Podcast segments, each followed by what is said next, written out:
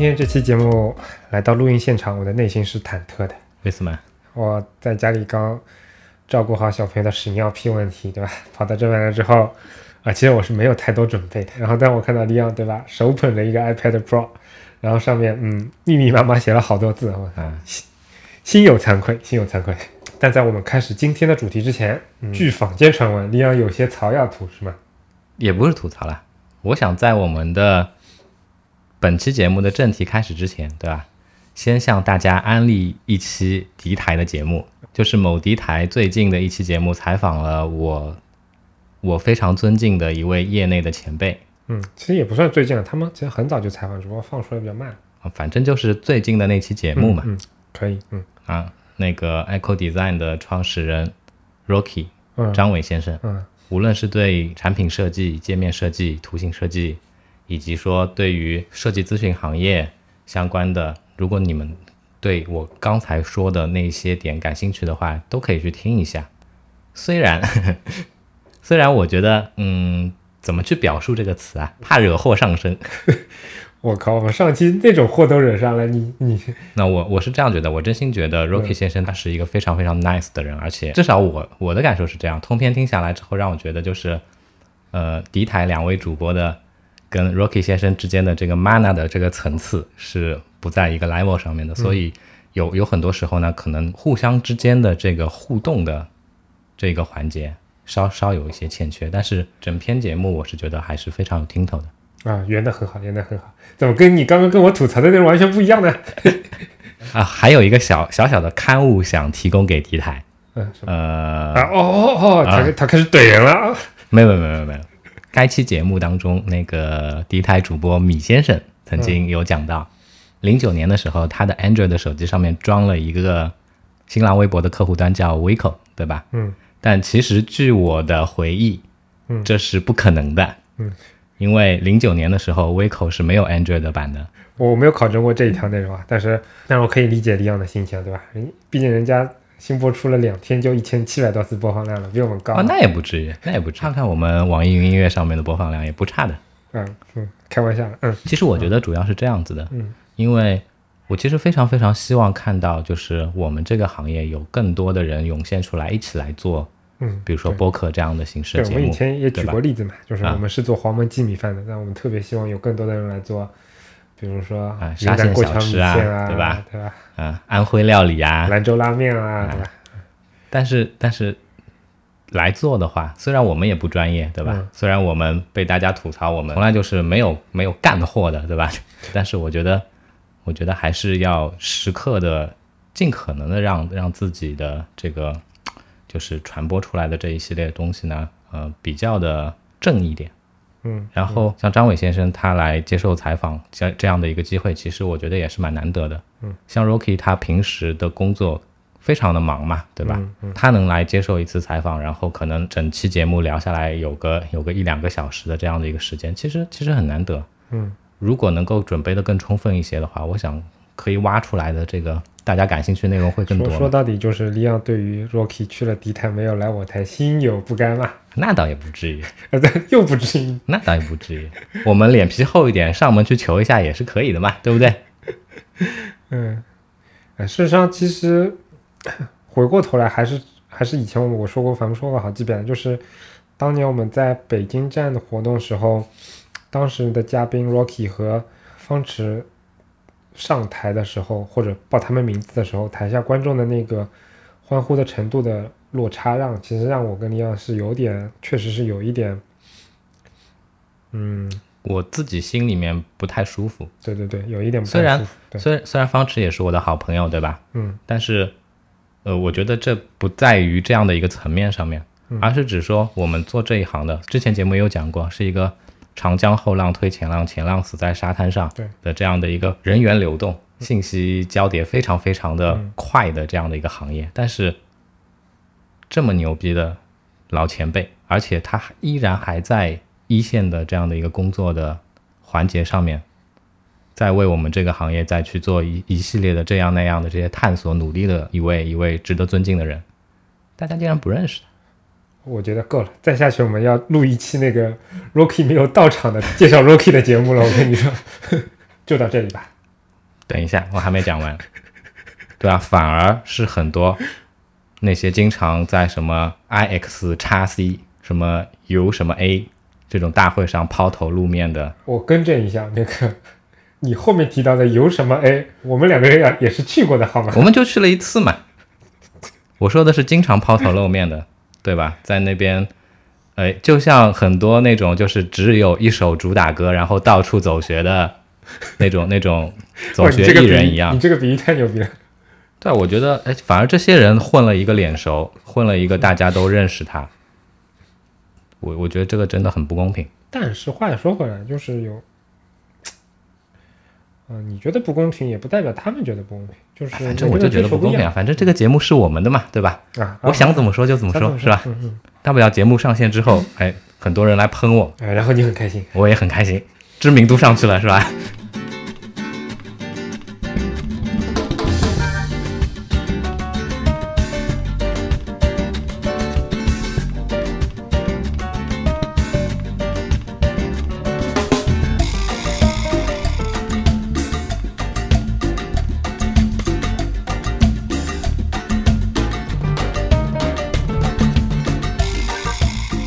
十分钟了，我们还没说主题呢。这个不要急嘛，不用紧张，的吧？反正大家已经对我台的这样的一贯的风格已经是有一个啊，我们就是 我们就是那种就是没有什么干货的嘛，对吧？那请各位注意了，上期节目的时候，其实我们已经有过一个这样的警告了呀，对吧？警告啊，可以可以。本台将在不干货的路上渐行渐远。本期节目我们开始聊电影。Amigo，let's talk about movie 可 以可以。Amigo，J J，哎，我在。最近你看了那个 Coco 了是吧？哎，我看了，啊，怎么样？有什么感想？我不知道别人有没有这种感觉。我看完之后，特别特别的有一种冲动，也不是说冲动，而是说特别特别的期待，就他哪一天会去挖掘一下中国的中国的文化的这方面的东西，然后拍一部跟中国有关的片子。很难呐、其实以前拍的花木兰，我觉得从老外的角度来说啊，已经是非常非常了不起的挖掘东方文化的这样的一个主题的。但是我印象当中，嗯，好莱坞的那种动画片或者是大片跟中国文化有关的，一个是花木兰，还有一个就是那个功夫熊猫嘛。嗯，就这里面其实你看它的文化背景是植根于中国的，但是但是就是这两部片子有一个特点，就是他们的介绍的中国的文化或者说那个场景，并不是非常普通人生活的那种场景。他介绍的描画的一些场景啊，比如说一些寺庙啊，比如说一些战场啊等等，这些不是老百姓日常能接触到的，所以跟我们生活不是那么的接地气。但是你但是你看 Coco 的那个片子，尤其是看完片子之后，我再去翻一些其他人的影评，去看一下墨西哥人有些地方的当地的一些特色啊，你就会发现，嗯，Coco 在这方面的挖掘其实是非常接地气的，这点让我觉得非常的非常的怎么说，觉得好好玩。说到这个我我想岔开一点，嗯，哎，哎，其实其实 Coco 讲 Coco 这个东西跟我们本期的主题也没有太大的联系，只不过嗯先抛砖引玉，对吧？对先先从这个切入点开始。对，那我在看 Coco 这个片子的时候，首先给给了我有两个比较深的印象的地方，嗯一个是通篇在他的那场景里面出现的那些跟玛雅有关的相应的那些元素的东西，然后会跟当今墨西哥的这样的一系列这些文化东西产生一些怎么说，非常非常嗯纠缠不休的奇妙的那种化学的反应带给我的这种感觉，嗯对吧？因为你看啊，现在墨西哥人或者说中美中美洲、南美洲的人，大多数都是在讲西班牙语，对吧？对，是一个侵略者带给他们的一个新的文化的这样的一个一个标志的东西。但是以前的古老的这些文明的东西呢，你说消亡了吗？但是它可能又没有完完全全的消亡掉，所有的这些元素混杂在一起，甚至 Coco 的它的整个主题里面围绕着一个一个最重要的那个点，就那个亡灵节嘛，对对吧？我没有考证过啊，嗯，应该也是就是跟当地传本身的传统就是有关系的嘛，对，所以就很怎么说很杂，很有意思，让我产生这样的感觉。嗯，还有一点是完全纯粹个人的，那个妈妈 Coco 那个老奶奶的那个形象，嗯，我第一眼看去哦，跟我去世的外婆长得一模一样。这个其实也是，这个其实也是很好玩的一个点，因为，嗯因为呃，小弟弟我对吧？小时候我喜欢看一些地摊文学，曾经有一个假说嘛，就是南美人的来历嘛。啊，对，有一说就是当年亚洲人有一只是从白令海峡那个穿了过去。呃冰河期的时候从白令海峡走过去的嘛。嗯你去看墨西哥人的非那种，就是跟之后的那个那个西班牙裔啊这种有混种之后的那种比较纯的那个墨西哥人种，他们跟我们他们跟我们的长相其实蛮相蛮相近的，嗯，对吧？塌鼻梁，然后鼻翼比较宽，而且呃基本上都是黑发黑瞳的这样的一个外形，嗯，很有意思。嗯，说回 Coco，一方面我前面提到了说，我很期待，比如说万一他来拍一个清明节有关的东西什么的，嗯我觉得挺好玩，是因为，嗯、其实不管皮克斯这两年片子的质量起起落落怎么样，但是前面在开始节目开始前还在跟你样讨论说什么是皮克斯的套路，对吧？嗯，我觉得对于我来说，我不是一个专业的影评的人员。从我个人观点，我以前节目我也提到过，就我对特别喜欢他们一个一个点，就是他们比较善于去营造一个全新的世界观。然后这个世界世界观，比如说头脑，嗯，那个特工队里面，他可能就是强行说啊，每个人的心里面有五种不同的情绪来控制的。然后比如说《汽车总动员》里面，他把所有的汽车都转变成了人。然后，然后像这次那个 Coco 里面，他等于亡灵世界里面每个亡灵，他在那边的生存的规则都是都是有一套很很很细致的这种世界观来定义的。然后我觉得定义这套东西是是他们长久以来挖掘细节或者说挖掘一些比较好好玩的东西做得非常非常好的一点。然后这一次的 Coco 里面，我觉得也不例外嘛，就是嗯前面提到的，就是哎这些你我会觉得就是怎么样把这些呃鬼魂世界跟人类世界相结合，呃相结合起来，同时呢又有他们自己生活的一些特点，嗯然后这些这些小地方，我觉得真的特别好玩。嗯就以前啊，在在在可能好好多年之前，他哎他们用的那个渲染软件是叫什么 Random Man 是吗？就他们自己开发的那套我东西。不记得了。就你你你很很容易去发现，就之前他们会经常炫 炫技，嗯就比如说某某一部片子里面，他要用用昆虫在那些草丛里面去进行一些轨迹的一些运运算啊什么的，就是这种三 D 的这种 CG 的动画片刚开始风行的时候，对不管是皮克斯也好，还是梦工厂也好，他们都会不遗余力的花非常大的篇幅去处理一些，比如说毛发啊，对对对或者说刚才杰杰提到的那种就草坪啊你会，发现它每一期都会有一有一个特色，嗯比如说我刚刚举的那个例子，也有比如说有时候是那个毛发，也有是一些可能水的质感等等等等各种东西。嗯嗯，但是这两年你会去看到底是这个东西去慢慢趋于成熟了嘛？大家运用这些东西的时候，我觉得也都开始日趋成熟了。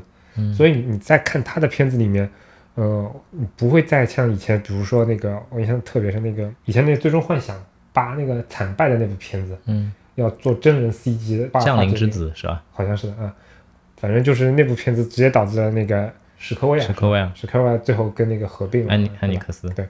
就那那部片子里面，就你会发现，呃，他当时在一些 C 级的那些杂志里面有经常什么采访啊，什么什么都说他那个毛发、嗯那个头发，女主角头发多少多少多少多少多少万根，多少牛逼，就你会发现他很多镜头就是。唰，那个女女主角拉一下那个拨一下头发什么，就是这种炫的东西会非常的多。但是到今天为止，很多那种 C 级电影，你会发现大家就只是把它作为一种单纯的一种运用镜头的一种方法。这东西就是当技术，它就纯粹的只是技术了之后，嗯，人们的关注点可能就又回到了影片本身。对，而且你你会发现，就是比如说新海诚的电影，很多人都会用一句很俗的话说啊，每一帧都是壁纸，对吧？就又以此来证明它每一帧都那个布局啊，然后配色啊，然后那个怎么样都是非常好看的。但是以前很少有人去形容这样的，用这样的话去形容皮克斯的电影。但是但是到今年那个 Coco，我觉得好像有点不太一样，就是你翻开你的朋友圈，很多人都说那个什么那个插满九张图，对吧？然后就说啊，那个那个世界多少的多么多么美啊，每一帧都是壁纸啊，什么什么这种的感觉的。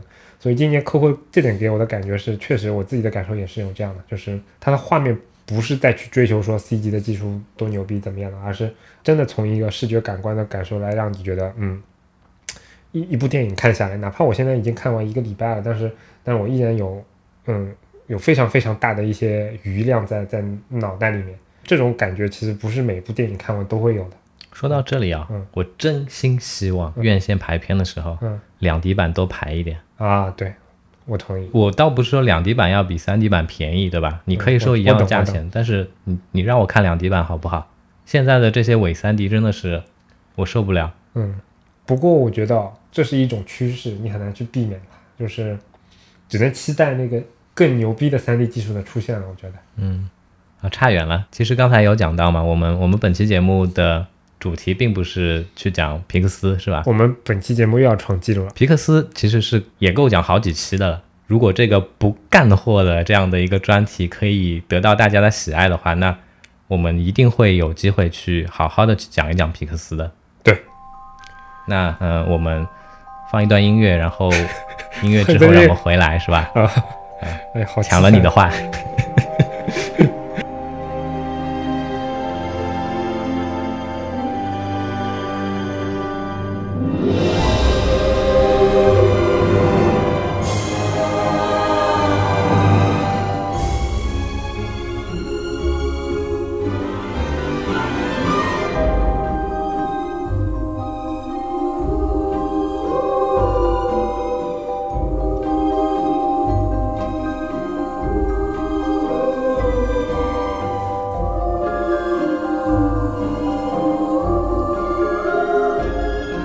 上期节目上线之后，在那个网易云音乐的评论区，对吧？有一位小姐姐，我看到她留言说，想让我们聊一聊《剪刀手爱德华》，其实正中我的心坎里。说来非常惭愧啊，你没看过？我我看过，我今天下午才看。为什么呢？因为就像上一期提到的，我有很多呃是上一期还是上上一期？就我觉得有很多很多经典的片子是我不太愿意去轻易去看的。《嗯剪刀手爱德华》就是这样一部，嗯他他在我豆瓣上 mark 了很久，嗯但我一直一直都没有去看，因为真的这种这种片子真的是看一部少一部的。你像现在，比如说呃那个这一点跟我不太一样，嗯就是这种片子，对吧？嗯一一方面是因为我记性不好，隔两年再经典片子，很多细节我都不记得了，我可能会想要再去看一遍。嗯，我也会回过去看，但是呃第一遍看不是那么的轻易，是这样的啊。啊、尤其是你你想就就当我年纪岁数大了之后，翻开什么很俗的那种电视盒子里面那些专题，什么 IMDB 前多少啊，豆瓣什么前两百五啊什么的，就是你发现呃翻了好几页都看过的，就我不太想等我老的时候他妈的一部经典片子都没有，我不想要这样，所以所以就是很多片子我我很喜欢的，但是我竟然竟然有这种未雨绸缪的，比如说前面跟你聊蝙蝠侠时候聊到那个凯文诺兰那三部片子，嗯其实第一部我是看过的，但是嗯后面两部，因为后面两部是影史里面这种特别凄厉的这种超级英雄的片子，能够有一定艺术成就的那种公认的比较好的片子里面为数不多的。整个 IMDB 我觉得它都排在很前面的，对吧？然后这个片子我就不怎么敢看，不过我就一直没有看就。像就像刚才我跟你闲聊时候说到的，嗯啊，就诺兰我很喜欢，嗯但是诺兰拍的蝙蝠侠，我不怎么看得进去，嗯不太像我自己心目中的超级英雄电影。他拿就是这样的一个主题去描写一些人性相关的，挖掘一些人性底层的一些东西，跟我想象当中的我要的超级英雄电影是不太一样的。所以，所所以大家有没有有没有发现，李阳为什么说要聊电影？就是他三部片子都没有看过，没有看下去，他都能用这么华丽的词藻来形容一下这个这个过程，对吧？我看过啊，我看过，嗯我只是我只是没有看完，三部都没有看完。方面我是觉得这这片子太经典了，另外一方面就是我本身不是特别喜欢 DC 的英雄，嗯尤其不太喜欢那个蝙蝠侠，所以那个片子其实我之前没有看，但是看完之后，虽然我依然不喜欢蝙蝠侠，但是老实说，看完之后真的我会觉得，嗯，他他也许不是我最喜欢那个电影，但是那个小丑真的是我最喜欢的角色之一。等一下啊，先不要说这个话题，一会儿讲好不好？我们还是没有聊到任何一一会儿会讲，会会又转到这里来的。啊啊，好好好好，对吧？刚才刚才说那个小姐姐让我们聊一聊《剪刀手爱德华》嘛，对吧？正中我的心坎里面。但其实呢嗯，其实呢，我并不是只想聊《剪刀手爱德华》。嗯，我想趁此机会再发散一点。那干脆我们这期来聊聊蒂姆·伯顿蒂姆·伯顿。你最早看的蒂姆·伯顿的电影是哪部？大鱼，大鱼啊？嗯，妈的，又跟我 又跟我的大纲冲突了。等一下，那那那你说我应该先看哪部呢？我自我自己圆回来。我最早看的，你这个人的好生硬啊！啊，继续继续继续，不打扰你。我最早看的蒂姆·伯顿的电影，如果我记性还没有那么那么差的话，那是蒂姆·伯顿的蝙蝠侠。哦，哎，老实说，其实我我我前面说过嘛，我第一部看的其实也是这个，但是看那个的时候我还太小了，就我根本没有意识到那个人叫蒂姆·伯顿，就我跟脑子没有这种概念。我跟你的感受是一样的。嗯，当年我年纪也非常的轻，嗯对吧？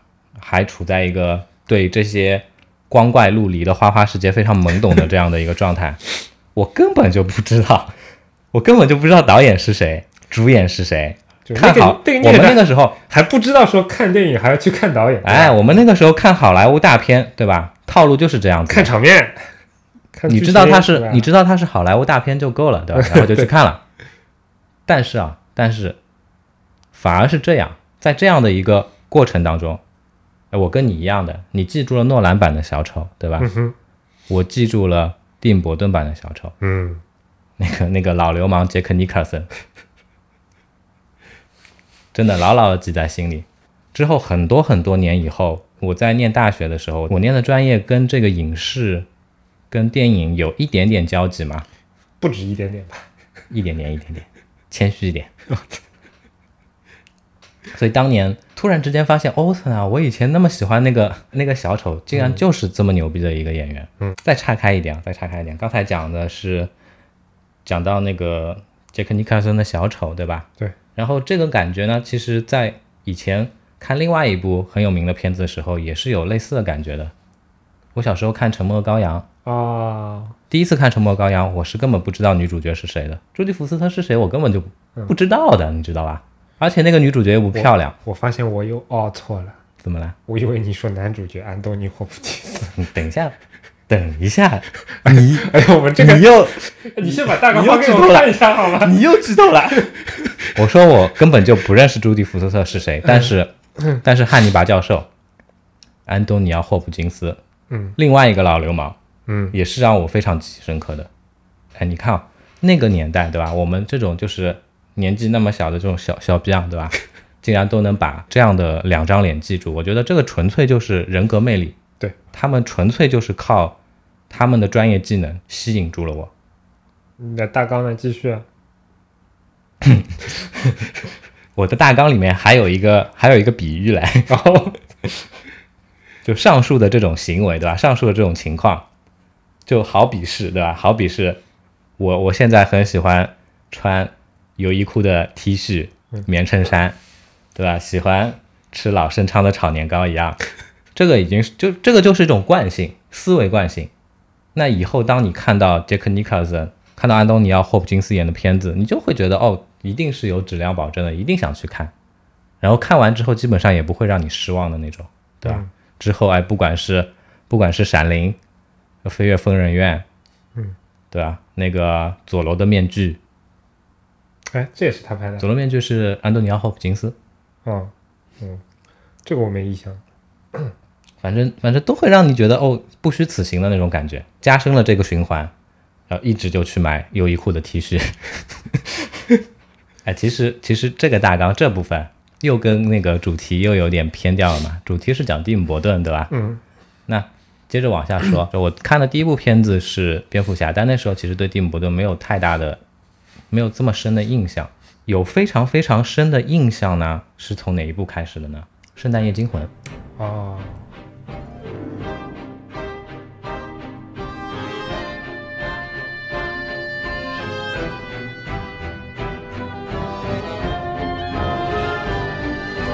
，Boys and girls of every age, wouldn't you like to see something strange?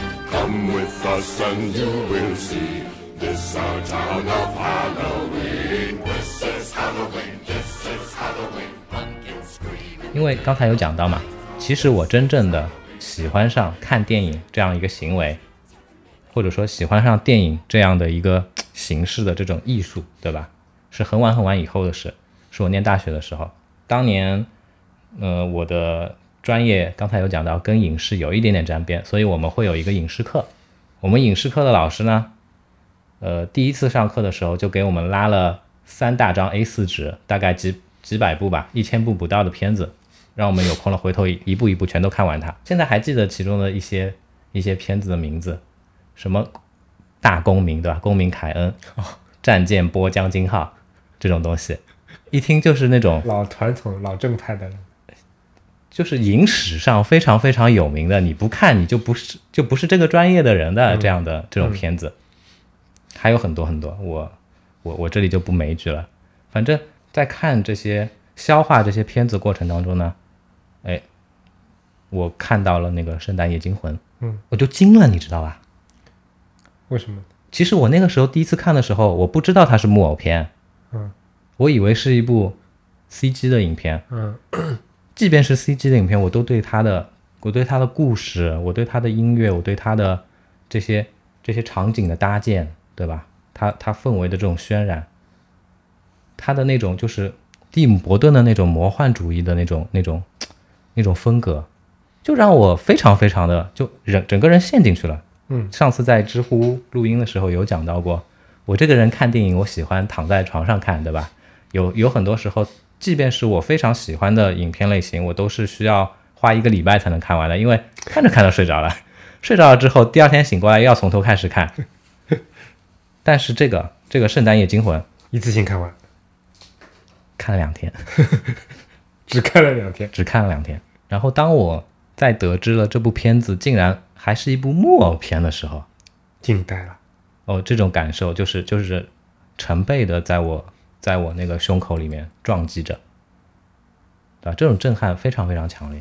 当时就在想，啊，我操呐，这帮人是怎么做到的？嗯，哎，好像有一个什么纪录片是有讲，就是蒂姆·伯顿拍《圣诞夜惊魂》的这一系列的这些过程的嘛。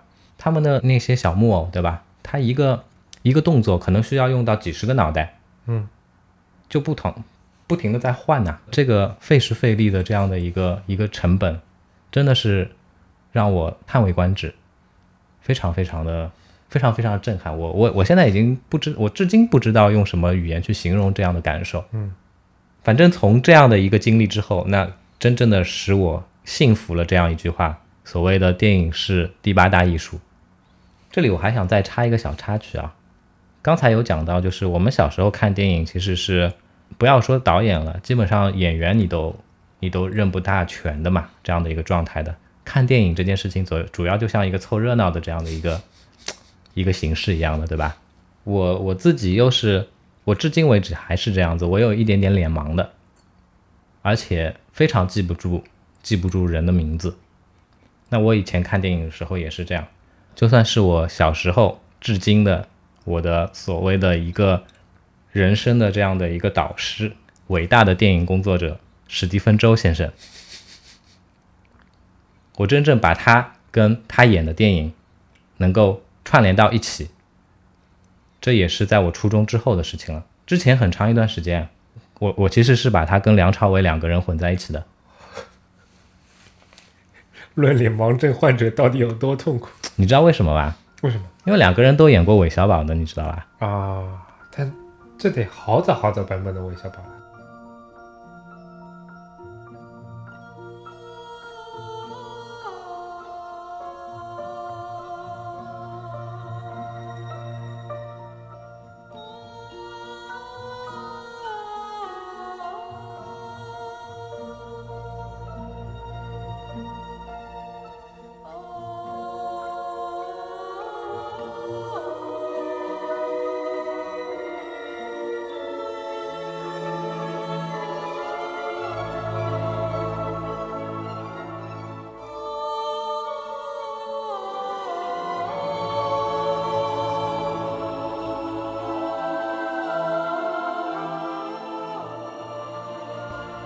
接着回过头来再去讲那个蒂姆·伯顿的电影。之后呢，在这之后，比较有名的他的片子，《断头谷》啊，《剪刀手爱德华》，《火星人玩转地球》，嗯，你举的例子都还比较特别。查理的巧克力工坊，嗯，是吧？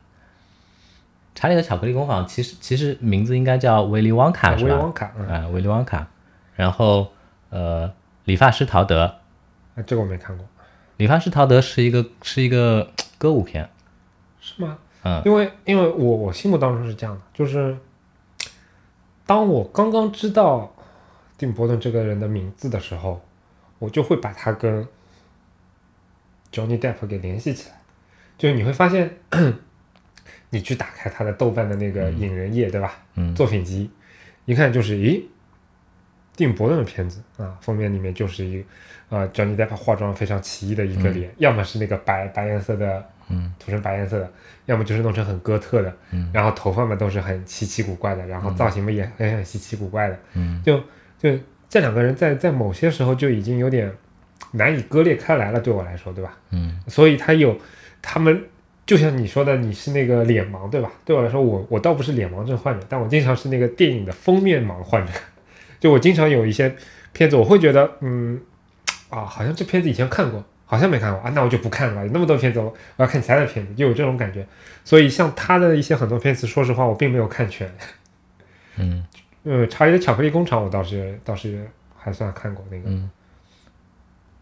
那刚才姐姐说的这些跟我的大纲又 应该给你看一下的。其实你说的没错，你说没错。我刚才举的这些例子，其实大家都知道的，《人猿星球》啊，《僵尸新娘》啊，嗯，等等等等啊，这些每部片子其实说老实话，我看的都很过瘾的，因为我很喜欢蒂姆·伯顿的风格。刚才姐姐有提到的，他的那种黑暗哥特的，然后非常魔幻的、非常超现实主义的那种表现形式，对吧？其实也不仅限于蒂姆·伯顿，嗯，类似的这种片子我都很喜欢看。比如说啊，那个《天使安美丽》的导演啊让皮埃尔·热内，他片子有很多也是这种形式的嘛，嗯对吧？虽然他拍过《异形》，《他拍过《异形》吧？异形四》是他拍的，啊，虽然他拍过《异形》，但是前三部我记得都是那个雷德利那个，不是是吗？不是雷德利·斯科特拍《异形一》，《异形二》是卡梅隆，是不是他？哦，《对异，形三》是大卫芬奇，所以雷德利·斯科特不爽嘛，嗯对吧？他现在要推翻重来了嘛。嗯，岔开一点啊，我很喜欢雷德利·斯科特拍的片子。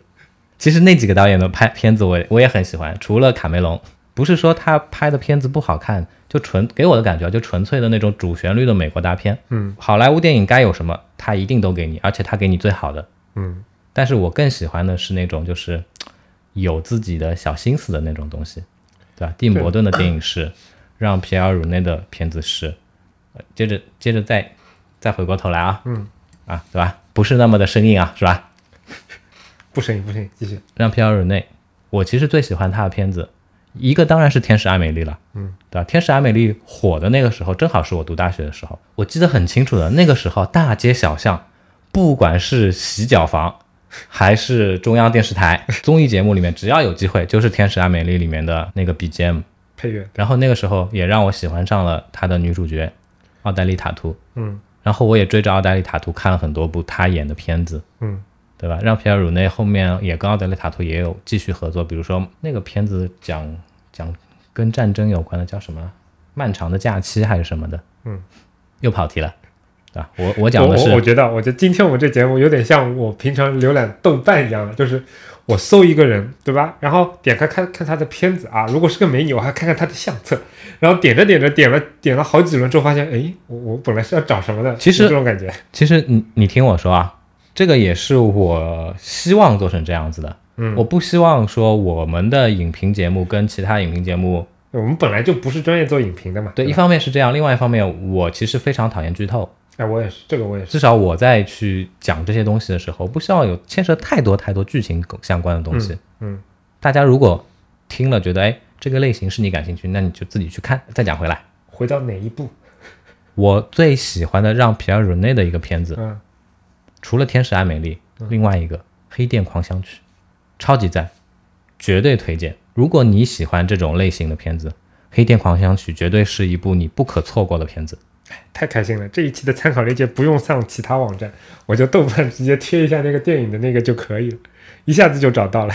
刚才讲到这种就是令我觉得非常有意思的魔幻类型的这种片子吧，超现实主义这种片子。那除了蒂姆·伯顿、让皮埃尔·鲁内之外，还有另外一个导演也是我很喜欢的一个日本导演中岛哲也。中岛哲也其实拍了很多电影，其实也是广为人知的，比如说《下期物语》，然后比如说《被厌恶的松子的一生》。嗯其实你们看一下，我觉得像他们三个人的啊，片子，告白也是他的，嗯，告白也是他的是的告白牛逼。告白确实有一段时间有一部有一部韩国电影叫《杀人回忆》还是叫什么来着？各种地方的评论都在刷说，呃，结局让人出人意料啊，嗯或者怎么样怎么样啊。你是没看过《告白》，嗯，你看了《告白》你就知道《杀人回忆》，我看的时候没有那么大的感触。嗯，告白确实挺好玩的。别说结局出不出乎人意料了，说整个片子都是出乎意料的。嗯，因为对我来说，我我的理解很简单，告白不就是表白吗？表白表白不就是那个爱情片吗？嗯，特别是你看到你看到封面松隆子，呃，可能年纪轻一点的朋友，嗯，特别是现在其实你看日剧的渠道不那么的畅通嘛，对吧？嗯，呃，年纪轻一点朋友可能对松隆子是谁没有什么太大影响。像我们小时候，上海电视台晚上还在放日剧呢，然后？那个时候有日剧有几大非常非常有名的那个女性的这样的一个偶呃偶像剧演员，酒井法子，对吧？就是那个有蝴蝶的那个、啊是吧？松岛菜菜子、松隆子、深田恭子，都是都是那个年代的嗯。还有我的一生最欣赏的日本最后的美少女广末凉子小姐哎。又跑题了。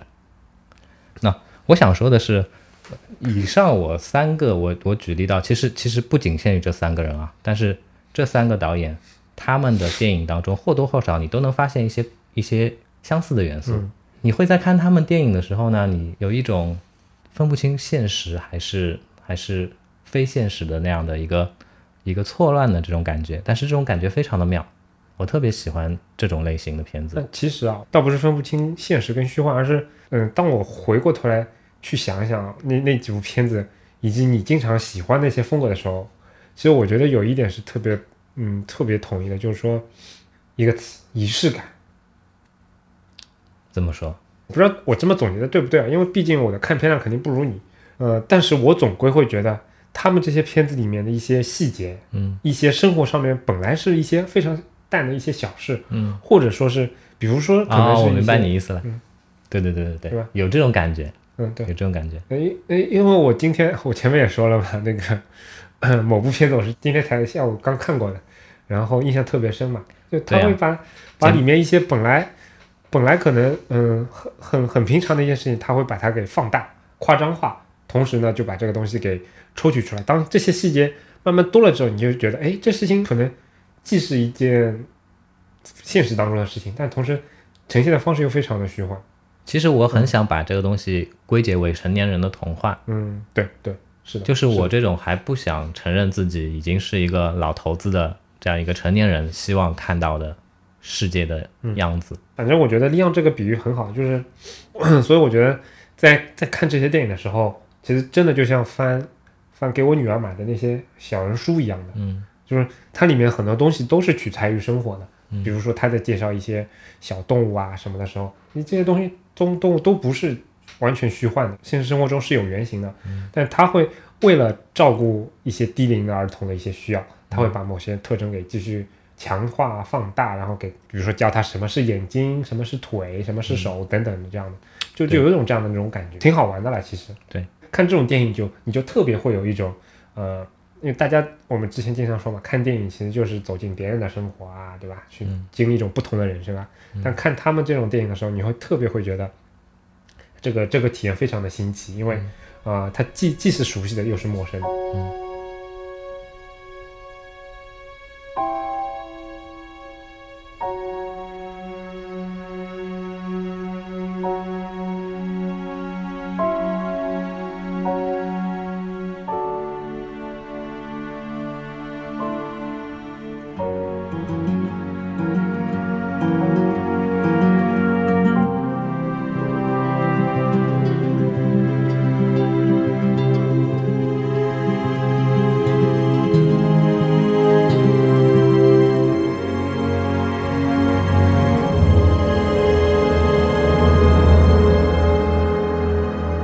接下来要说一部我最喜欢的蒂姆·伯顿的电影。嗯其实你刚才已经说了，嗯就《大鱼》。嗯，为为什么呢？大鱼就是让我觉得集合了上述的这一一系列点的集大成的这样的一部片子。嗯呃，不管是它的本身影片的剧情，还是就是呃拍摄的这一系列的这些这些手段都是超现实主义的。嗯影片里面，哎呦，这里我说好不剧透的，对吧？但是稍微剧透一点，归结起来就是，呃，原先儿子不信任爸爸，觉得爸爸是一个是一个满嘴跑火车的这样的一个疯老头。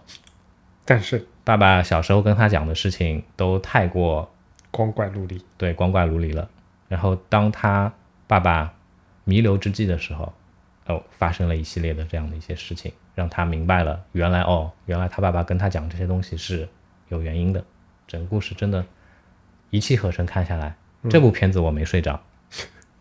说实话，其实包括比如说《千使艾美丽》这种片子，包括蒂姆·伯顿的片子，其实不是我的，不是我特别喜欢的范畴。就我，呃呃，当我们确定了这个主题之后，我回过头来去翻了一下我当时的历来的一些豆瓣的那个观影记录，对吧？很多有两星、三星的。为什么两星、三星呢？因为我觉得我是一个特别特别直白的一个人，特别大脑特别简单的人。虽然这些画面给我的一些享受，那个体验给我的享受，但是它的剧情我看不懂。呃，或者说他他讲什么故故事我看不懂，所以总的来说，我当时会对这些片子在年少的时候会给他的分数是比较低的。但是大鱼啊、其实、哦我翻了一下，我的评论还是很高的。虽然整个过程是也是光怪陆离的，但是至少我还有点觉得，哎，想要传达的这样的一些概念啊观念的时候，我接受度会比较高一点。嗯就同样的是描述一个描述一个这样的温情的感受的这样的一个类型的片子，你看蒂姆·伯顿会拍成这样，国内的话不敢想象，嗯，可能就是类似居委会阿姨长黑的老娘舅节目 这种感觉了。我就觉得，哎，这就是差距，嗯。这就是一个想象力的差距。嗯。这个也是很多我们国内的设计师跟国外的设计师，哎，你看，啊，我圆到一起终于圆去了。国内设计师所非常欠缺的这样一点，并不是说我们技术比人家要差多少，其实有很多很多情况下面，你的技术可能比老外都要强。嗯，你们有更多的机会去接触更多的软件、更多的工具。老外碍于没有办法用盗版，对吧？他一条路走到底，一个 Photoshop 一直用下来，别的工具也没用过，直到便宜到不可思议的 Sketch 出来之后，又多了另外一条路可以去让你走，对吧？这部分我觉得中国人一点都不差，差的就是想法，有道理。我觉得都是贯穿的，都一样。就李阳说到这里啊，我突然又想到我们节目开始录前开始讨论准备过程的时候发生一件小事情，就是我当时在呃在跟他吐槽我工作当中的一些事情啊然后我又给一些人打上标签了，对吧？我又把设计师分成了那些纯艺术专业的设计师跟非纯艺术专业的设计师，对吧？但是虽然我做了一些啊李阳不是特别喜欢的事情打标签，对吧？但确实你会发现，嗯，一个人的风格真的是跟他的那个他自己的本身的喜好啊、爱好啊、关注的东西是是非常密切相关的。就举个例子，比如说像我前面也讲了，蒂姆·伯顿的片子，李昂非常的喜欢。我们每我们当要做电影这样的一个专题的时候，李昂第一个想到的就是蒂姆·伯顿。嗯啊，但是对于我来说，你你看我给他打的分，打的那个豆瓣的评论也不是非常高，对我来说这不是一个至高无上的这样的一个地位的东西。所以你可以看出来，其实我们两个人在想象力的空间啊，然后包括在做东西时候的一些创造力的时候是很不一样的。包括你你去看以前我博客上面也写过一个文章嘛，就是我们 Anyway 点 FM 诞生时候的那个故事，就是当时我们说要做一个呃呃做一个电台，然后在做网站的时候，当然需要我们需要一个 logo，因为在封面上面需要 logo，传播时候也需要 logo，各个地方都需要一个 logo。然后需求在需求是非常明确一样的情况下，你看我跟利昂画出来的 logo 风格是怎么样？我就画了一个非常简单的一个 A 一个 W 组成的呃声音的波纹，对吧？这个 A W 波纹这些东西都是你在第一时间就能通过我们 a n n u a l FM 这个名字以及它这个产品所包含的这种特征去去想到的，就毫无疑问就是几乎是一个理性结果下面得出的一个结论，就没有任何想象空间的。再再说的俗一点，就是李阳说的那种，就是充满了匠气，对吧？但是但是你看李阳画出来当时是一个什么？就是一个触手系的这样的一个 logo。然后，哎，你看，虽然你会觉得这东西好像不太适合说在一个小尺寸上传播等等什么的等等，有一些这样那样的问题，但是你你会发现这样的一种诠释的一种方式，它其实是背后的嗯最后的作用是，首先最后的作用，我觉得完全是达到了。另外呢，也也折射出来说，大家的思维方式真的是不一样的，对吧？所以我觉得，呃，电影跟设计啊，这个东西完全是分不开来，就就跟你你喜欢什么，跟你能够做出什么，完全是密切相关的，对吧？嗯，不好接，感觉有点像商业互吹。前面说到哪了？说大鱼嘛，对吧？嗯、这里想再岔开一点，大鱼的男主角，你记得是谁吗？那个是跑火车的那个男的吗？踩火车，啊，踩火车，踩火车，满嘴跑火车。我也想这么讲，就我我伊万麦克格雷格，对吧？因为因为这个名字很拗口，你知道吗？我一直念不清楚。但是他的他的脸特征是非常明显的，他有一个屁股下巴，但屁股下巴的人也不少呀。也并不那么多，有名的也并不那么多，对吧？我能记住的就这两个人，嗯，一个伊万麦克格雷格，沃尔塔，啊，约翰屈服塔，约翰屈服塔也是一个我一个很喜欢的一个一个演员，嗯，以后有机会再说。嗯，说到刚才杰杰有讲到嘛，猜火车，猜火车也是我我非常非常非常喜欢的片子，也是我非常非常推荐大家去看的，嗯，一部电影。其实它也是一个超现实主义的，嗯，对，对吧？怎么说呢？我非常喜欢他，我非常喜欢他的有一个有一个点是我在整个观影的过程当中，会让我产生一种奇妙的感觉，感觉自己像嗑了药一 嗑了药一样，嗯，对啊？那种人感觉有一点飘起来的那种感觉，你不能说他是嗨，也不能说他是呃怎么说，反正就是反正就是琢磨不定的那种感觉，很舒服。虽然我没嗑过药，对吧？但是但是这部片子让我感受到了嗑药的感觉。所以你看那个理科生跟文科生的那个差别又出来了。我形容电影什么好看，非常好看，特别好看，场面好，剧情好。李阳的李阳的描述是人飘起来了。猜火车开头，你只要看了开头，你只要看了开头，只要你喜欢这种类型的片子，他就已经抓住你了。嗯，我至今记得开，头开头我已经忘了。我至今记得，虽然我记性非常非常差，它可能有很多剧情的细节我已经不记得，但是开头我记得。我只记得那个马桶。哦，那个全苏格兰最脏的厕所，对吧？对 对对，这个我也记得。开头它就是它就是旁白，一开始是那种就是声音的蒙太奇，先出旁白，对吧？嗯旁白上面一连串像排比句一样的这个台词，然后配合着它的配合着它的那个那个镜头，配合它剪辑，这整个节奏感就让你就让你陷进去了。所以这我我相信这也是有很多人他他们会对欧洲的电影、对英国的电影、对法国的电影、对意大利的电影很喜欢的一个点，就是在这些国家拍的片子里面呢，你会看到，虽然他们也有套路，对吧？但你会看到不同于好莱坞的套路。嗯，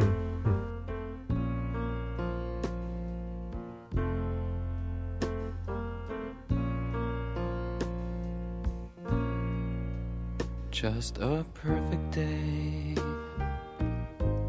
Drink sangria in the park. And then later, when it gets dark, we go home.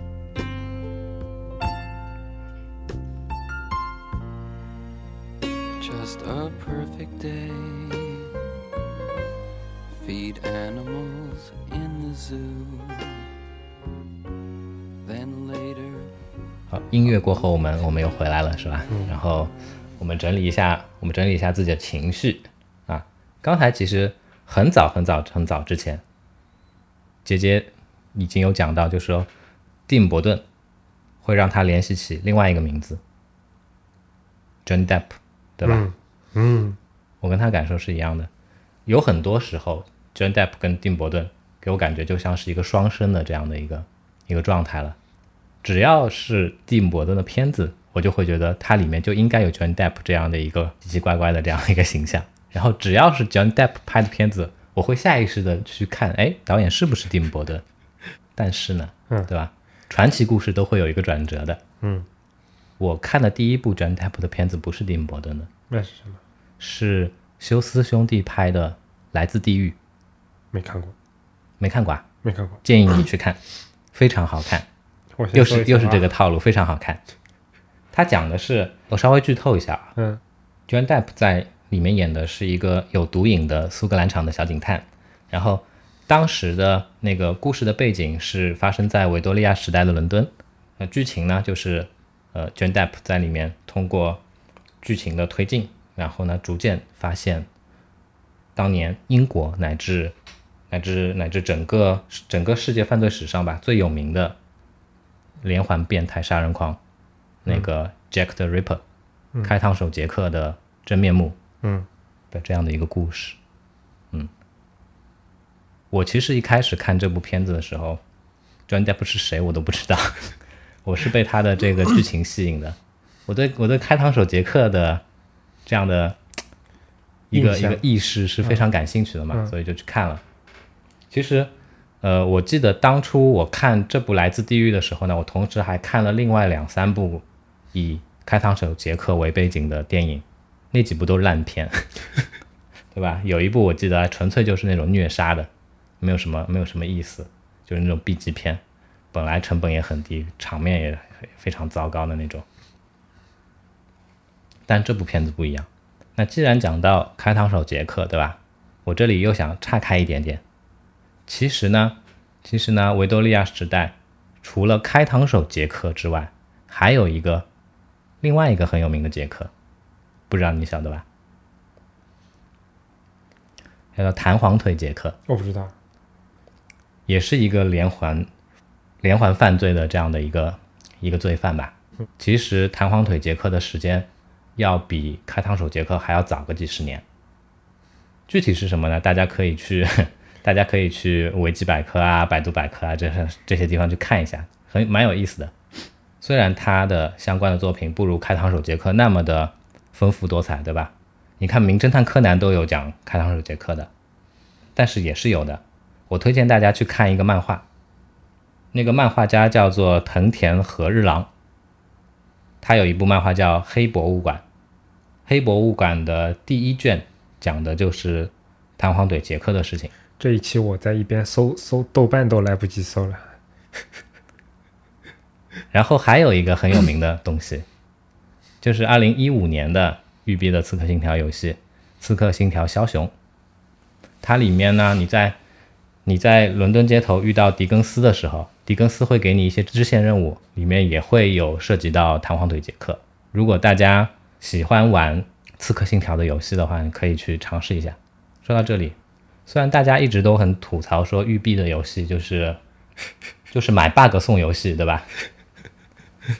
因为育碧的游戏我也买的也不多，但是《刺客信条》系列我是买了，我是买了几座的，嗯，大革命啊、枭雄啊，当然我是我我都是趁着那个 那个降价的时候 PS 的商店降价的时候买的，黑旗好像是。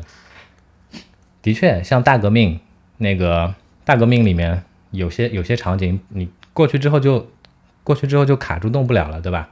现在还是这样，这个 bug 解不了。但是但是真的，《刺客信条》这游戏，它我觉得它野心真的太大了。真的好好玩的话，在里面这个这个内容真包罗万象，非常非常有趣。对吧？说到这里，又让我信服了一句话，对吧？游戏是所谓的第九大艺术，是吧？啊，你把查到的东西就用上了是吧？所以有时候觉得，嗯、蛮羡慕做游戏的游戏行业的人的。相比起来，我们的工作，对吧？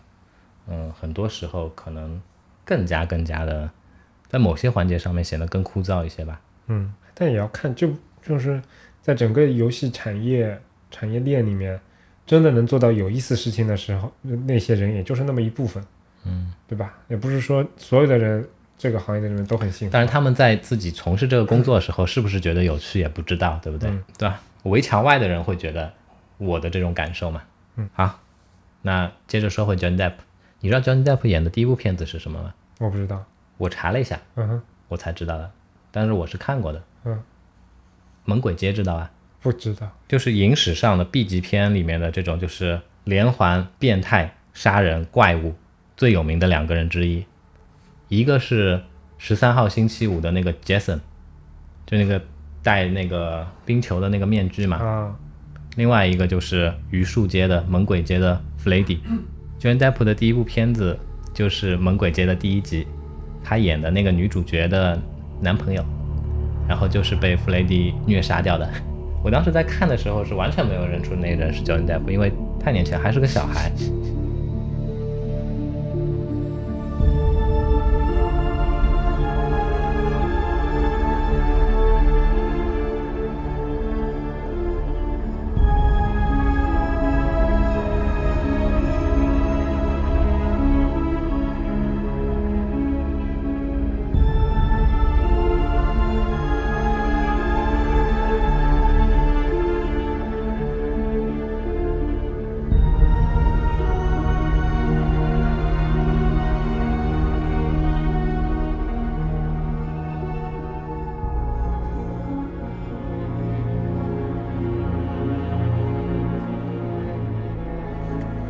第无数段音乐回来。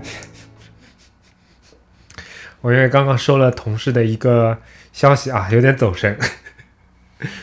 嗯，说到哪了？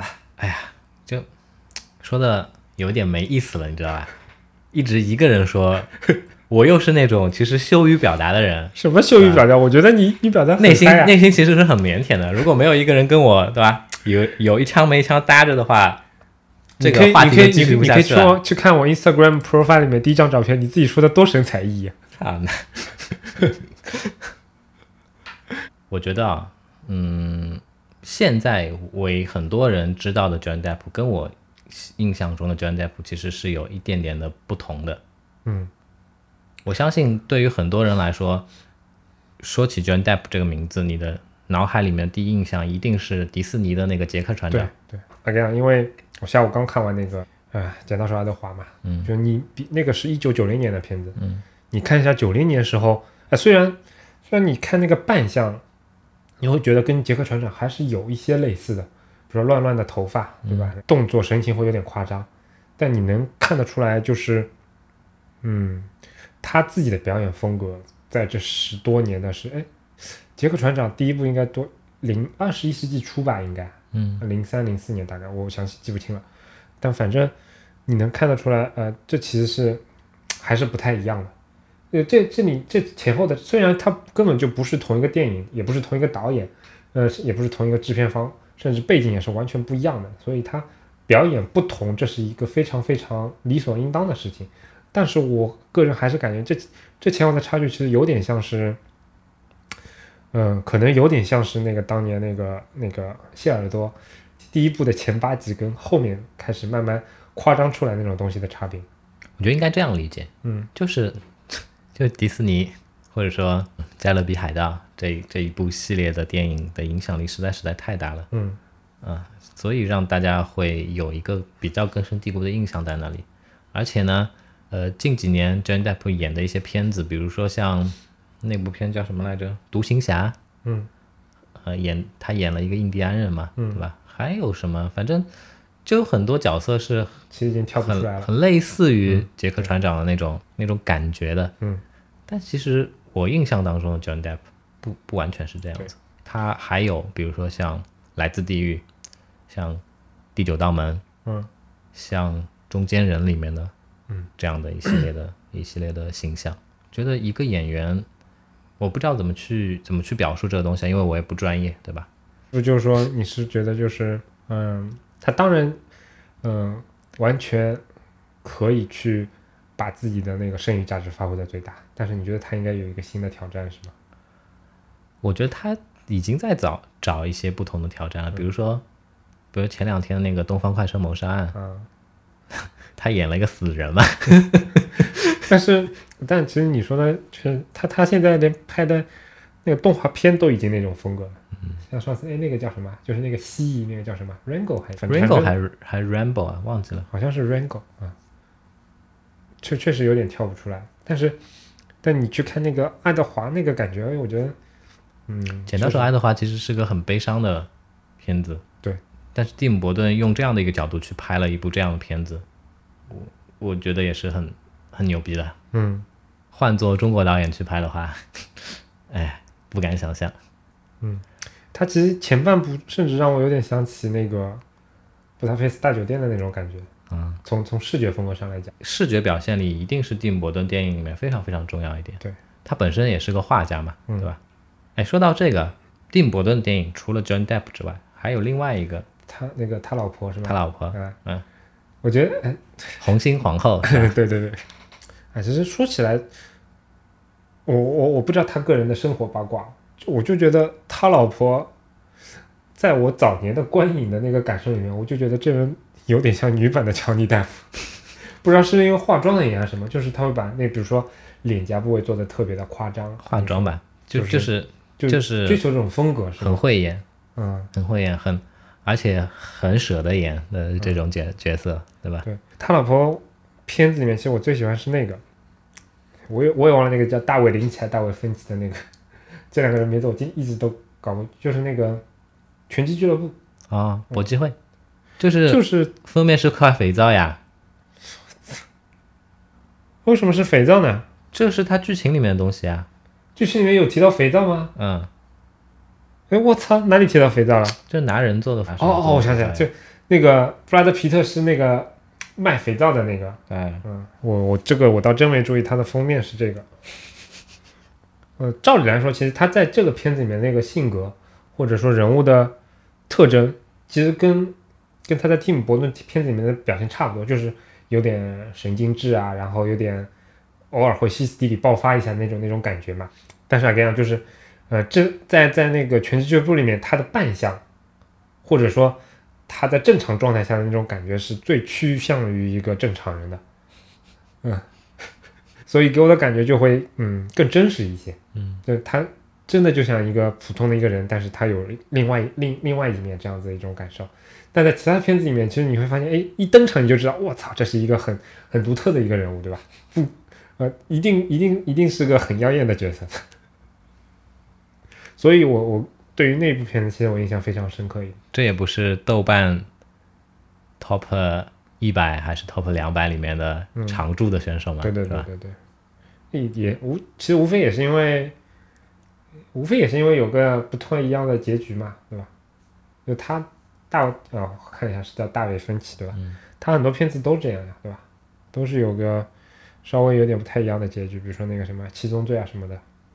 说起来，我相比起来啊，嗯我更喜欢七宗罪。哦，其实我也更喜欢七宗罪一点。嗯我想套用一句刚才有讲到的话，就是七宗罪的每一帧画面截下来都是壁纸。只不过只不过你喜欢哪一类型的壁纸的问题了，对吧？它那个更黑暗系一点。其实我不知道为什么，就是你刚才说到截下来那个壁纸，我第一反应我想截那个 那个胖子。啊，又要剧透了，不剧不透了，不透了。七宗罪应该都看过，这么不一定不经典我觉得片这么老的片子，嗯，就比如说《剪刀手爱德华》这些事情都都应该看过，但我不是今天下午才看的嘛，对吧？嗯每个人有他喜好的不一样，对吧？也有他一些观影的一些特质嘛，对吧？你说的有道理。回过头去啊，我我觉得我我能记下来那些场面都好怪啊，什么马桶啊，什么胖子啊，都这种屎尿屁类的那种画面，我也不知道为什么。什么时候让那个心理医生跟你分析一下你的潜意识的，说不定会很有意思，是吧？对，我觉得，哎，其实说不定真的很很有意思，就是你经常能印象最深刻的一些画面是什么？其实说到心理医生这种东西啊，嗯我其实自己觉得嗯真的很有必要。哎，现在国内牙医其实也不少了，对吧？嗯而且大家也有这个意识，就是说我定期会去看牙医。嗯但心理医生好像到到现在为止都是一个荒漠地带。嗯，但我觉得这个真的很重要。嗯，特别是现在，比如说我们在我们在这些一线城市工作的这些，压力会比较大。哎，一部分是工作压力，一部分是真的就是身体上面的这样的一些压力，对吧？其实是需要有一个这样的一个宣泄的渠道的。你如果是一个基督徒的话，你还能到教堂里面去，到什么家庭教会的这样的一个聚会的，跟其他的人，呃，一起告解啊，呃，通过这样的方式去去宣泄一下。但是普通人想想，真的觉得有一点点，有一点点可怕。嗯，特别像我们国家又是一个无神论者为主的这样的一个国家，你你你去哪里去找这样的一个渠道呢？特别是有很多东西，我相信你很多人也是不愿意说我跟我爸妈去去讲的，嗯那怎么办？现在社会上发生的一系列的一些，我觉得非常极端的一些事情，可能某些环节如果有这样的一个措施的话，会有适当的这样的一个环节，但是，哎、哎。speakingofhappinessyouneverfor 妈 Mentioning loneliness, I feel lonely all the time. Ever since you went.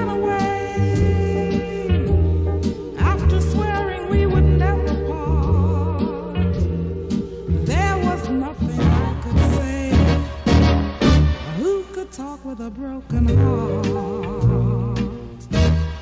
Speaking of happiness, why did it have to 说起来啊，这期节目我们讲蒂姆·伯顿，对吧？我们讲，我们讲，我们讲 John Depp，我们讲这些呃超现实主义的魔幻类型题材的这样的一个电影的话，其实，嗯，真的只能很泛泛的讲。然后呢，也真的一个多小时下来，我觉得其实还蛮好，就基本上已经有一张推荐的豆瓣的观影列表了，对吧？有些有些可能很俗的，比如说《拳击俱乐部》这种，这肯定肯定你上哪个榜单去看，肯定是列在前十位里面的。嗯，但是也有一些，比如说李阳前面推荐的一些各个国家的一些一些，其实你去看它的嗯评分并不是非常的，不一定非常的高，不一定那不是看的非常的多。我我刚才列举的都很高的，没有，你也也没有什么七点几分的呀？也也没有什么特别特别生僻的片子的。我想，我想再推荐一个在生僻的片子啊，在现在这个社会，你真的要找一个特别特别偏僻的生来僻的片子来了比较困难。那那接下来我我要推荐一个呃不那么主流的一个片子，是一部来自法国的这种剧情向的呃犯罪啊，然后侦探有关的这样一部电影，是我当时看完《来自地狱》之后，然后希望去找一些跟跟这部片子的呃比较相似的这样的一个过程当中我淘来的，呃叫维多克。维多克是什么呢？维多克是呃就影至少影片当中是这样这样去描述的，是法国十九世纪时候非常有名的侦探。嗯，他的那个身世或者来历也非常的传奇。他以前其实是一个罪犯，然后改邪归正之后成为了当时法国最有名的侦探。是说他一手创立起了法国的国安局，还是说他他一举成为了法国国安局的一个就是呃头头脑脑的这样一个角色？嗯，这部片子一样非常非常棒，剧情很棒，然后呃演员的表现也很棒，然后最最最最呃需要指出的或者说最让我满意的是画面，画面的感觉非常非常棒。李阳说那个他要推荐一些呃那个比较冷门的片子，对吧？哎，我一看果然豆瓣上只有三千多个人评分，但是我发现，哎，以我以我喜欢的类型而言，我我我我 mark 过的或者说我看过的电影，还真的都是比较比较大陆的货色啊，所以我也没有什么推荐了。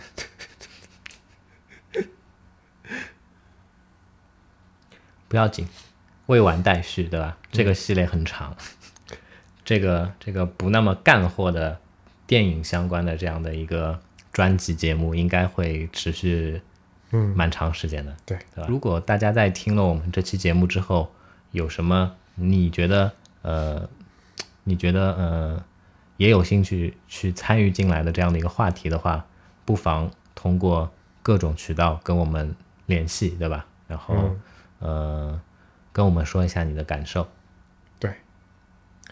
呃，不过我觉得比较可惜啊，就是电影这种东西，除了呃岛国的爱情动作片我比较擅长之外，对吧？其他我就只能哎，为什么我们不能说呢？啊、那个可以说吗？为什么不能说呢？那那能说我就牛逼了，我能说到番号细节到哪个番号哪个，我下次拿一个小本本过来，你说一个我记一个，你说一个我记一个。要什么本本，拿硬盘就可以了嘛。哎，好的呀。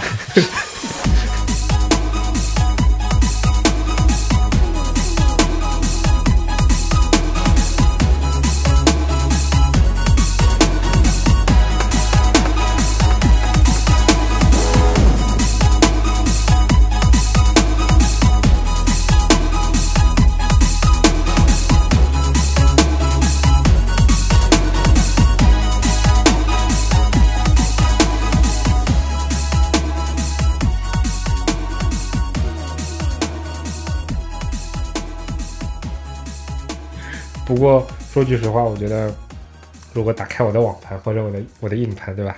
如果把东西全部拷给你，基本上直接就可以定罪了。我觉得 传播给五百个人够了，每人一每人好几部都够了。我跟你说，干了人。所以其实我有时候哎，挺希望有一个那个版本的豆瓣，对？说起来嗯，其实我以前在推特上面有关注一个台湾人，很牛逼，你肯定知道的，我们以前聊过的嘛，叫叫什么来着？名字我也不记得了，反正他有个博客叫 AV Number One 呀，嗯对吧？？现在还在呢。啊、我以前有事没事我会上去看一下，他真的是对对这个类型的片子如数家珍啊，嗯，就一副影评家的那种那种姿态展现在那边的，非常非常的有趣。但是我会觉得，嗯，他其实也是比较苦恼的。嗯你看现在的这种电影，比如说一个正宗的这种电影的影评人，嗯其实他还挺幸福的，因为大部分的导演，虽然你看现在很俗的片子也越来越多嘛，嗯，但是还是有大量的导演他要去做，真的要做一些突破。嗯但在那种片子领域，追求经济效益是几乎是几乎是唯一的真理。嗯每个每个片子类型基本上都要被榨取到一点都不剩的那种那种东西，然后才会纷纷的跳到一种新的类型。然后每一种这种类型的片子，我个人会觉得，每次我看完就会觉得，如果让我去当那个编剧，我会我会把整个过程比现在弄得好看一百倍。但是他其实也能做到，但对他来说不重要，对他来说剧情不重要，对他来说故事不重要，嗯对他来说重要的就是那个，对吧？在这样的情况下，我觉得他如果他再去写那些东西，写成这样，我觉得现在真的已经不容易了。但是其实我觉得是挺挺苦恼的一件事情，就是听他的描述，哇，好精彩呀、哇，好厉害呀、哇，这部片子一定要看。但是当我打开电脑，输入什么 M A G M E T，叭叭叭叭一串一串滚过一块代码之后，发现 just so so 就这样啊，就跟其他什么没什么区别啊。我我觉得就会这样。嗯，这种类型的片子，对吧？嗯，我当然看的没有你那么多，经验没有你那么丰富，但是我自己的感受，或者说从我自己的这样的一个观影的这样的一个场景来分析的话，大多数的这种片子，我是没有兴趣，就是按照它的正常的播放的那个那个时间线，以及它正常播放的这样的一个顺序去看的。嗯，我基本上都是你连顺序都不是啊，不是。可以。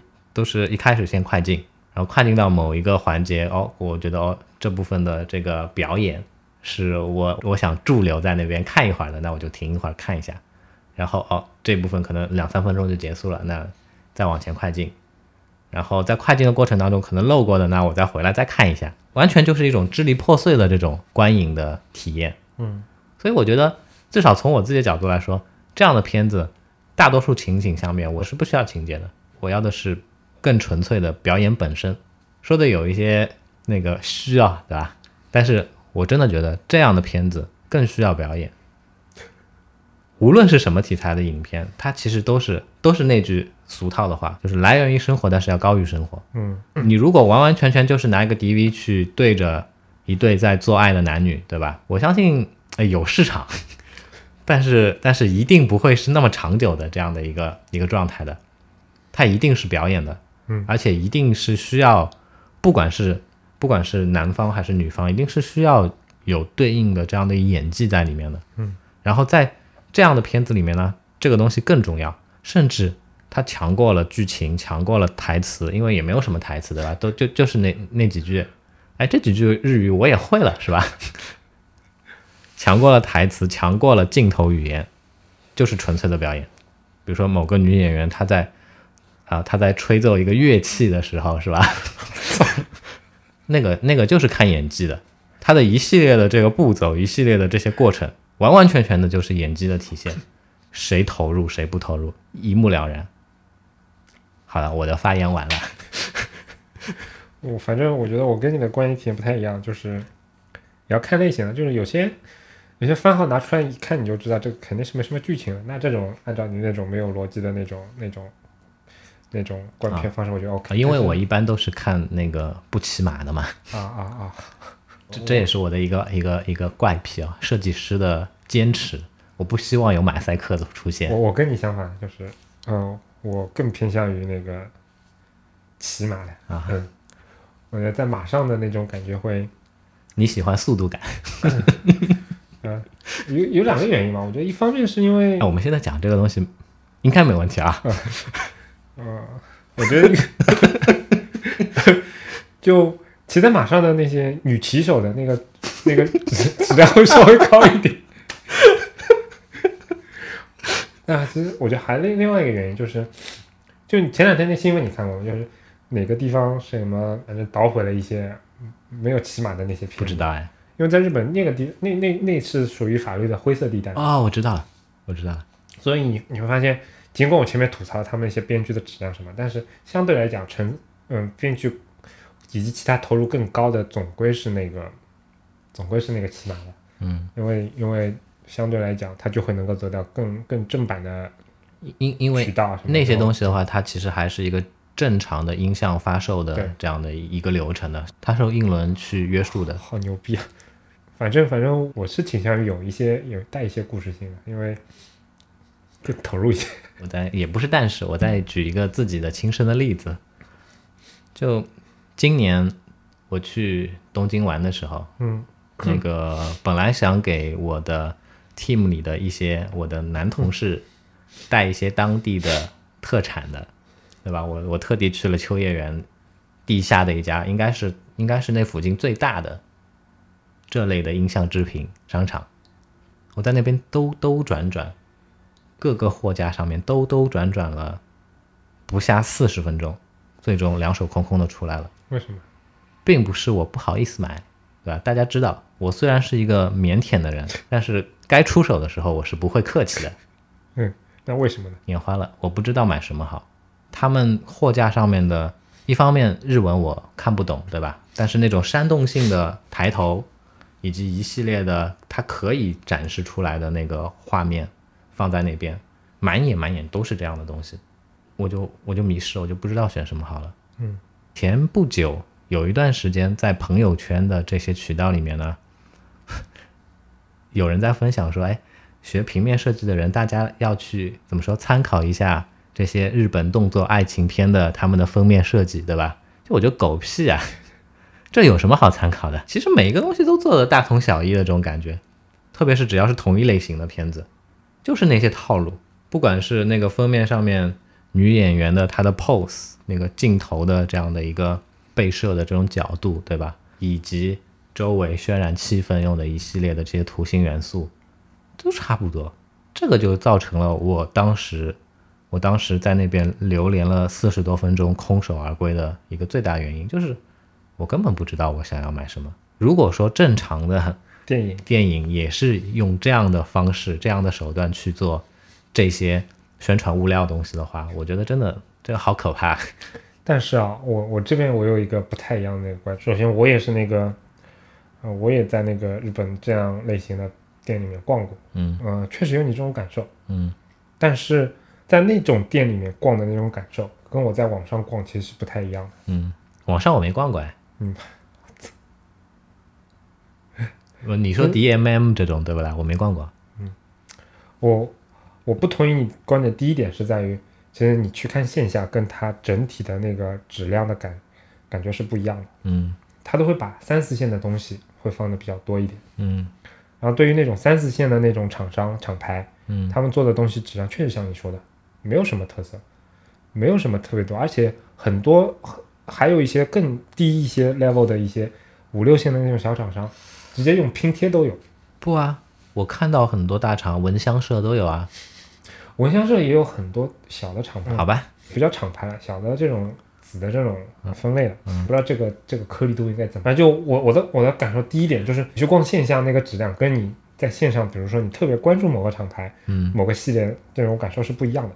嗯第二方面呢，其实那篇文章我也看过，你说的朋友圈那篇文章，嗯我觉得他他其实还算比较正经吧，他分析的这这种东西还真的是偏比较正统的一些平面设计的这种东西。但是从一些比较更邪恶的角度来讲，其实我觉得有些有些片子啊，尤其是那些特别大的系列，就是一拍可能有二三十个女优都去拍过的那种系列，嗯，其实它很讲究的。我们他妈是怎么从 team 中 想到这个东西？这也是超现实主义嘛，对吧？这也是魔幻主义题材的影片嘛。现实当中是不会这样的。小朋友们请注意，你们在看这类型影片的时候呢，千万不要有太多的代入感，它一定不现实。嗯，我们这期是不是要那个加上一些什么标签来着？嗯，我回到我我前面说的那个那个那个描述啊，就是那些系列，从它的配色到那个 pose，到它跟那个图文排排列的那个那个组合，嗯，都能保证你十米之外就能看出来。比如说，叉叉叉叉叉叉叉叉叉系列，以及叉叉叉叉叉叉系列，就是真的就是